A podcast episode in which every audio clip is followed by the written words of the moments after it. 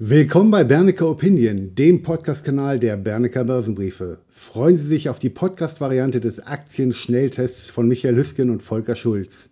Die eigentliche Hauptsendung konnten Abonnenten im kostenpflichtigen Bernecker TV bereits am Tag der Aufzeichnung, in diesem Fall am Donnerstag, den 24.08.2023 sehen.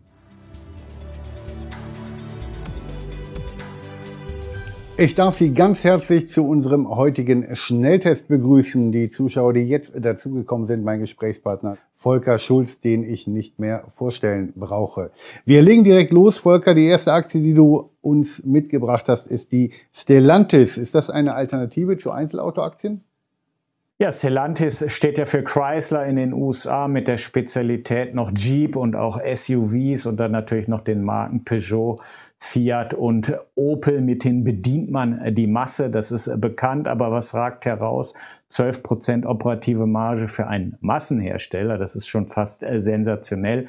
Nur mal zum Vergleich, bei Mercedes haben wir operative Margen von 14 Prozent und das wird am Markt schon äh, gefeiert. Somit ist Stellantis erstklassig geführt, kommt ein auf ein KGV von lächerlichen 2,9. Ich bin ganz ehrlich, ich verstehe diesen Bewertungsansatz im Fall des Stellantis nicht.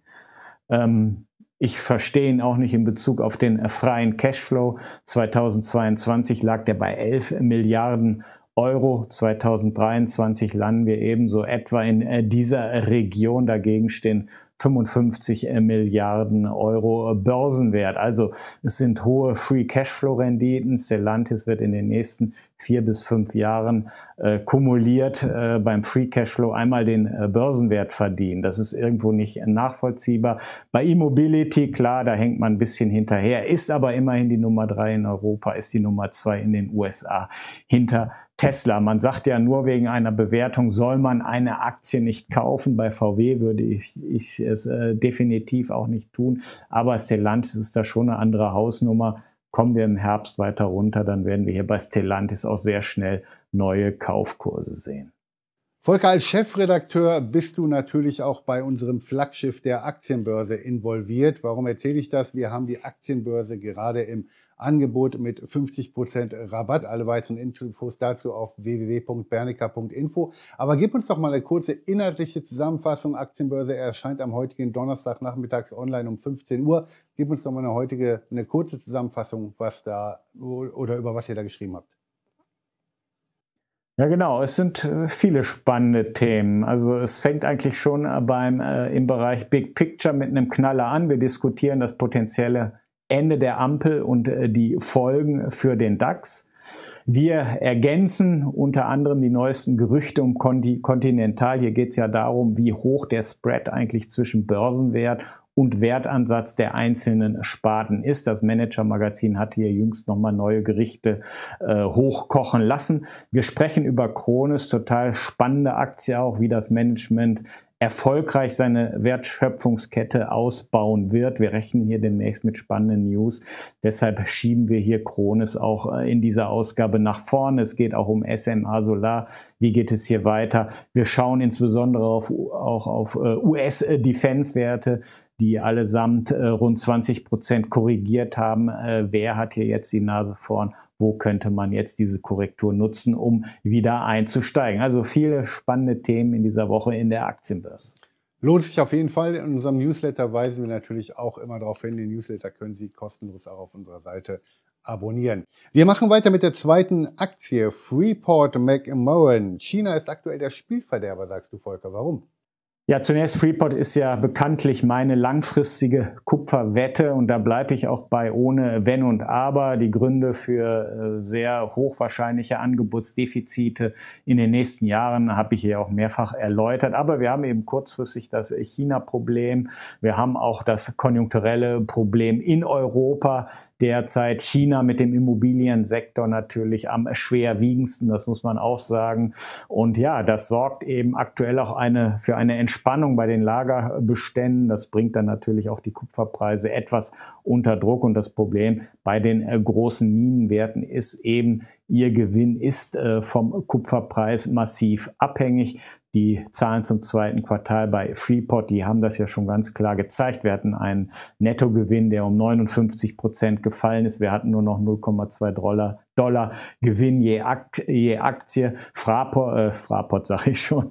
Freeport reagiert natürlich sofort, indem man die Investition jetzt etwas runterfährt äh, von 5,1 auf 4,8 Milliarden Dollar. Aber man muss auch immer eines sehen, äh, bei diesen Minenwerten, da guckt man nicht so sonderlich auf den Gewinn je Aktie oder, das, oder äh, die, die operativen Kennzahlen, sondern was ganz wichtig ist, ist der freie Cashflow und der wird auch dieses Jahr recht stark erwartet. Der CEO hat es ja angedeutet, 2023 rechnet er mit 6,4 Milliarden Dollar äh, operativen Cashflow. Das wären umgerechnet auf den freien Cashflow etwa 3,3 Milliarden Dollar gegen 55 Milliarden Dollar Börsenwert. Also wir haben ja dennoch eine ordentliche freie Cashflow-Rendite.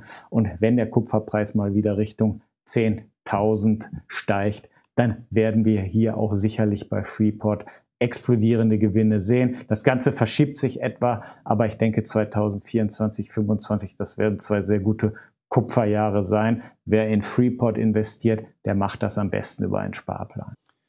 Du hast vorhin zu mir gesagt, hat schon fast den Charakter einer Hochzinsanleihe, ist aber natürlich eine Aktie, Freenet. Eigentlich ein schlichter Langeweiler. Äh, als Anbieter von äh, Mobilfunkdiensten, da agiert Freenet ja ohne eigene physische Netzwerkinfrastruktur. Stattdessen mietet man Netzwerkkapazitäten bei den vier großen eben unter eigener Marke. Man hat noch die TV-Schiene, Waipu TV. Äh, ja, das ist eigentlich so der einzige potenzielle Wachstumsaspekt, den man bei Freenet sehen kann. Das reicht natürlich nicht, um hier eine Ausweitung der Bewertung bei Freenet hinzukriegen. Dann hatten wir jetzt noch den 1 und 1 Deal mit Vodafone, der Freenet auch weiter etwas unter Druck bringt. Und hier liegt die Problematik dann eben insbesondere in künftig eher unattraktiven 5G-Angeboten seitens äh, Freenet. Aber ich denke, hier könnte sich äh, was tun in irgendeiner Form strategisch. Man muss mal schauen, wo es drauf hinläuft. Jedenfalls ist eines klar. Ralf Dommermuth von United Internet, der steht in relativ engem Kontakt äh, mit dem Freenet CEO Christoph Wilanek. Es gab auch in der Vergangenheit Gespräche. Also mich würde es nicht wundern, wenn es hier demnächst vielleicht irgendwelche Kombinationen Freenet United Internet äh, geben wird. Der Druck beider ist sehr groß. United Internet braucht das äh, Geld für eins und eins und Freenet braucht eigentlich im Grunde genommen die 5G-Technologie. Also nimmt man die letzten zehn Jahre, dann äh, ist, hat sich der Freenet-Aktienkurs unter dem Strich überhaupt nicht verändert. Vor zehn Jahren war er auch bei 20 Euro, jetzt ist er bei etwa 21 Euro. Aber kumuliert, und das ist das Schöne, kamen 14 Euro Dividende obendrauf. Netto wären es dann etwa 10 Euro Dividende. Also wer, äh, wer 2014 20 Euro in Freenet investiert hat, der hat heute inklusive Nettodividenden etwa 30 Euro. Deshalb ist es wie eine Anleihe. Man wird auch in den nächsten Jahren ohne Frage den freien Cashflow stabil halten. Man wird in der Lage sein, weiterhin Dividenden um 1,60, 1,70 Euro je Aktie auszuschütten, also Top-Dividendenrenditen. Aber wie gesagt, im Kurs fehlt mir im Moment noch die Fantasie. Aber vielleicht bekommen wir demnächst irgendwie eine Kombination aus Freenet und United Internet. Und äh, das würde das Ganze dann spannend machen. Und dann wäre vielleicht sogar auch eine Neubewertung für Freenet möglich. Dann kommen wir zum nächsten Werk, äh, Wert Super Microcomputer. Gesunde Korrektur nach Übertreibung? Fragezeichen. Ja, die gesunde Korrektur, die ist ja schon fast wieder Geschichte nach diesen äh, Nvidia-Zahlen, nach diesem Blowout-Quartal von Nvidia. Da ist Super Microcomputer ja nachbörslich auch deutlich um neun oder zehn Prozent, glaube ich, sogar äh, gestiegen. Es ist ja ein Spezialist für ähm, Rechenzentrumsserver. Ein gutes Beispiel dafür ist zum Beispiel die jüngste Produktankündigung von äh, Supermicrocomputer, ein neues System mit Nvidia. Das, da geht es um, um den L40S äh, GPU, das auf KI-Wendungen in Rechenzentren spezialisiert ist. Das heißt, liefert Nvidia, dann wird auch immer Supermicro äh, auch äh, liefern. Das ist einfach so.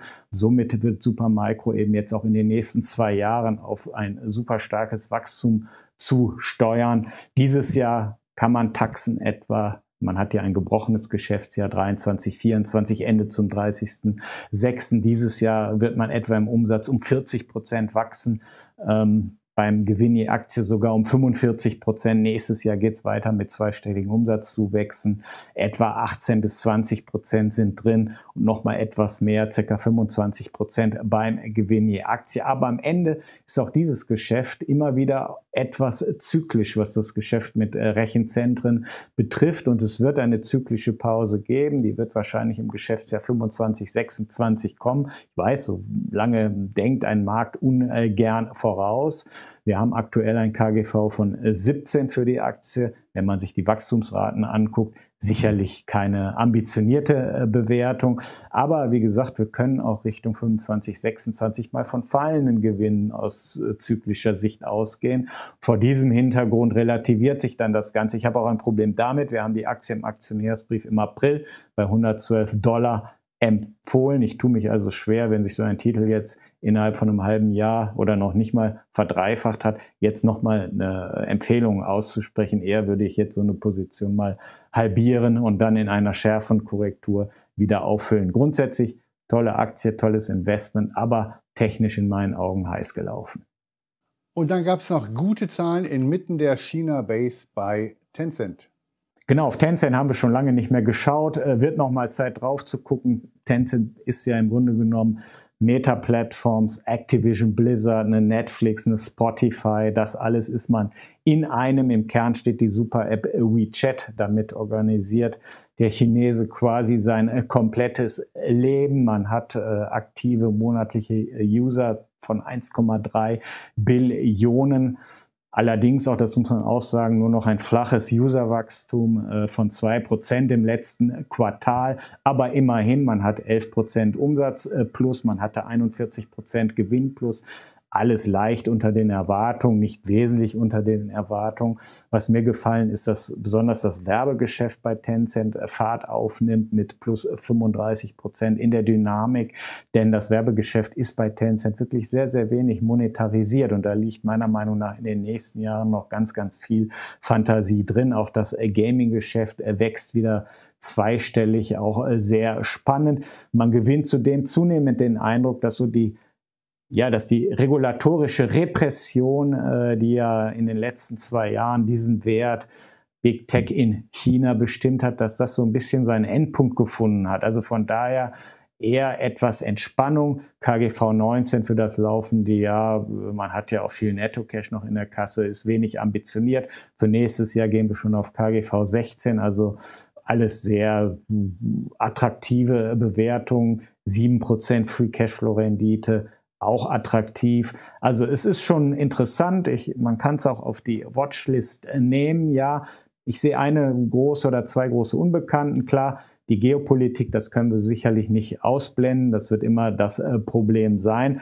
Aber was wir eben im Moment sehen, ist doch eine deutliche Eintrübung der Konjunkturperspektiven in China. Und da könnte natürlich Tencent dann letztlich auch drunter leiden. Also für mich auf die Watchlist ja, aber jetzt vor dem Herbst muss ich auch bei Tencent noch nicht unbedingt reingehen.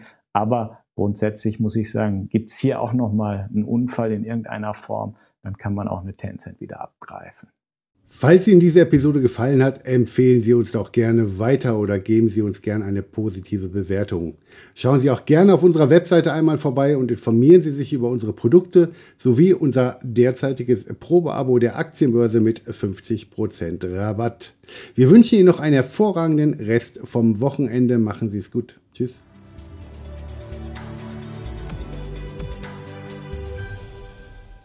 Bitte beachten Sie die nachfolgenden rechtlichen Hinweise. Die Veröffentlichungen werden von der Hans A. Bernecker Börsenbriefe GmbH erstellt, dienen ausschließlich der Information und sind kein Ersatz für eine klassische Anlageberatung. Mit den Veröffentlichungen wird weder ein Angebot zum Verkauf, Kauf oder zur Zeichnung eines Wertpapiers oder Anlagetitels unterbreitet. Die in den Veröffentlichungen enthaltenen Informationen und Einschätzungen zu den Wertpapieren stellen keine Empfehlung dar, sich in den beschriebenen Wertpapieren zu engagieren. Die in den Veröffentlichungen gegebenen Informationen beruhen auf Quellen, die wir für zuverlässig erachten, jedoch keiner neutralen Prüfung unterzogen haben. Die Hans A. Bernecker Börsenbriefe GmbH übernimmt keine Gewähr und keine Haftung für die Richtigkeit und Vollständigkeit der hierin enthaltenen Informationen. Die in den Veröffentlichungen vertretenen Meinungen stellen ausschließlich die Auffassungen der Autoren und der Redakteure dar und können sich jederzeit ändern. Solche Meinungsäußerungen bzw. Änderungen müssen nicht veröffentlicht werden. Technische Analysen geben ebenfalls ausschließlich die Meinung der Redakteure wieder und ersetzen keine individuelle Anlageberatung. Es ist nicht ausgeschlossen, dass Mitarbeiter in Aktien oder sonstigen Anlageinstrumenten, die besprochen werden, selbst investiert sind.